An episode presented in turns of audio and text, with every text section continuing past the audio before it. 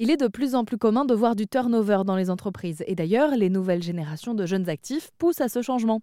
On a de moins en moins peur aujourd'hui de multiplier les expériences. Et Pôle Emploi le confirme en estimant que euh, ceux qui rentrent aujourd'hui sur le marché de l'emploi seraient amenés à avoir 13 voire 15 vies professionnelles différentes. Mais ça veut aussi dire qu'on va multiplier les au revoir, voulus ou subis.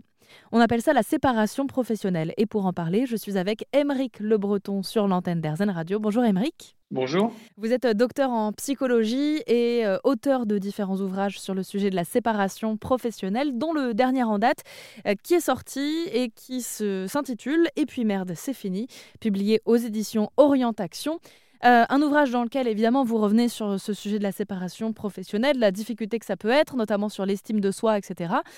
Et puis, vous apportez des solutions comme le bilan de compétences qui pourrait être intéressant pour savoir où se trouve notre place quand on n'était pas à la bonne? oui, alors le, bilan de compétences, en fait, il aide justement à cette prise de conscience. Moi, la première chose, j'ai accompagné plus de 500 personnes euh, en bilan de compétences personnellement. Et en fait, chaque fois que j'avais des personnes, euh, enfin très souvent, j'avais des gens qui étaient, euh, qui avaient perdu un petit peu confiance en eux, qui avaient perdu aussi leur estime d'eux-mêmes, qui avaient l'impression de ne pas être bons, de ne pas être à la hauteur, etc., de ce qu'on attendait d'eux. Et moi, ce que je leur montrais, la première chose que je faisais, c'était de leur dire non. Vous avez de la valeur, vous avez des qualités, vous avez des talents. C'est juste qu'aujourd'hui, le contexte professionnel dans lequel vous êtes n'est plus adapté, ne met plus en, valeur et en lumière ces talents-là. Mais des contextes dans lesquels on va mettre en valeur vos qualités, il en existe d'autres. On va le chercher ensemble. Et c'est ça, en fait, qu'on fait euh, en bilan de compétences. Euh, en tout cas, c'est tel qu'on nous, on, le pratique.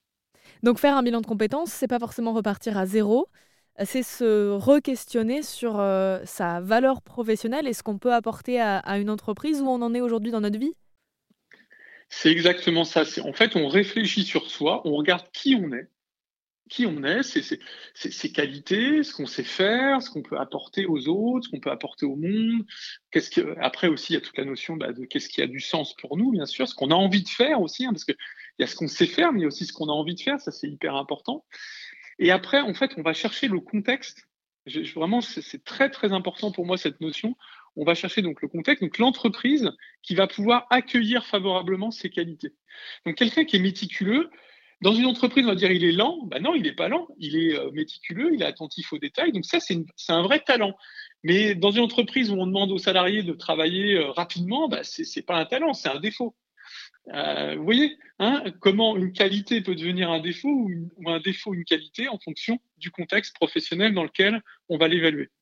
Et on comprend bien que trouver sa place est donc un enjeu qui n'est pas facile dans la vie professionnelle et qui évolue au fil de notre carrière en fonction de plusieurs variables, hein, de nos besoins, de nos priorités, des changements de la société. Et donc, c'est de plus en plus commun de vivre des séparations professionnelles. Et on en parle avec vous, Émeric Le Breton, puisque vous êtes docteur en psychologie et auteur de différents ouvrages, dont Et puis merde, c'est fini, euh, qui porte évidemment sur la séparation professionnelle publié aux éditions Orientation. Euh, pour approfondir le sujet, rendez-vous sur rzen.fr. Et sinon, souvenez-vous, n'hésitez pas à faire un bilan de compétences. Merci beaucoup, Émeric. Merci.